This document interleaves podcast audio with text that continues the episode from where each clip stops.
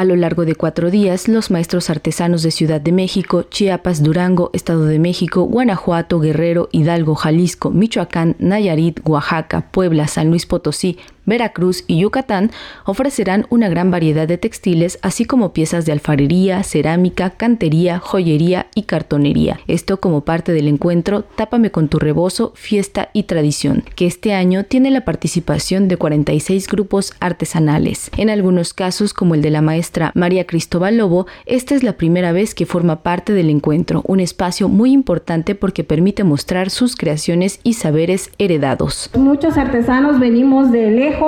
con muchos esfuerzos para poder llegar hasta acá y mostrarles nuestro trabajo que heredamos de nuestros padres, en mi caso, que heredé de mi madre, que es una artesana y aprendí a través de ellos,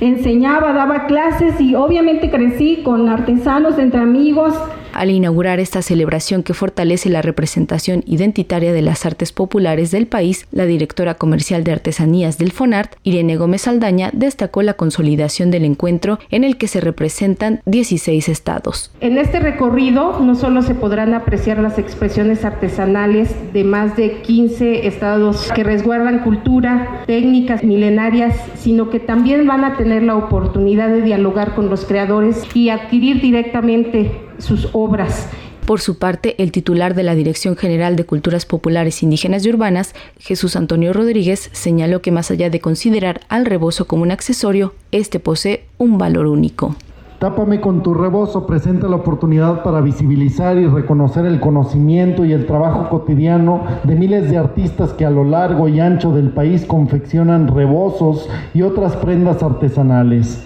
La diversidad de técnicas y materiales con que se genera esta prenda, el telar de cintura, el telar de pedal o de chicote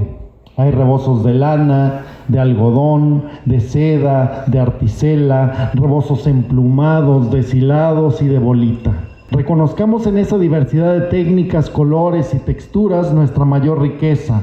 la de nuestras culturas vivas. De igual manera, hizo un llamado para disfrutar los conciertos que le acompañarán al encuentro Tápame con tu rebozo, fiesta y tradición, y que se podrán disfrutar hasta el domingo 17 de septiembre en un horario de 11 a 19 horas en el Museo Nacional de Culturas Populares. La entrada es libre. Para Radio Educación, Pani Gutiérrez.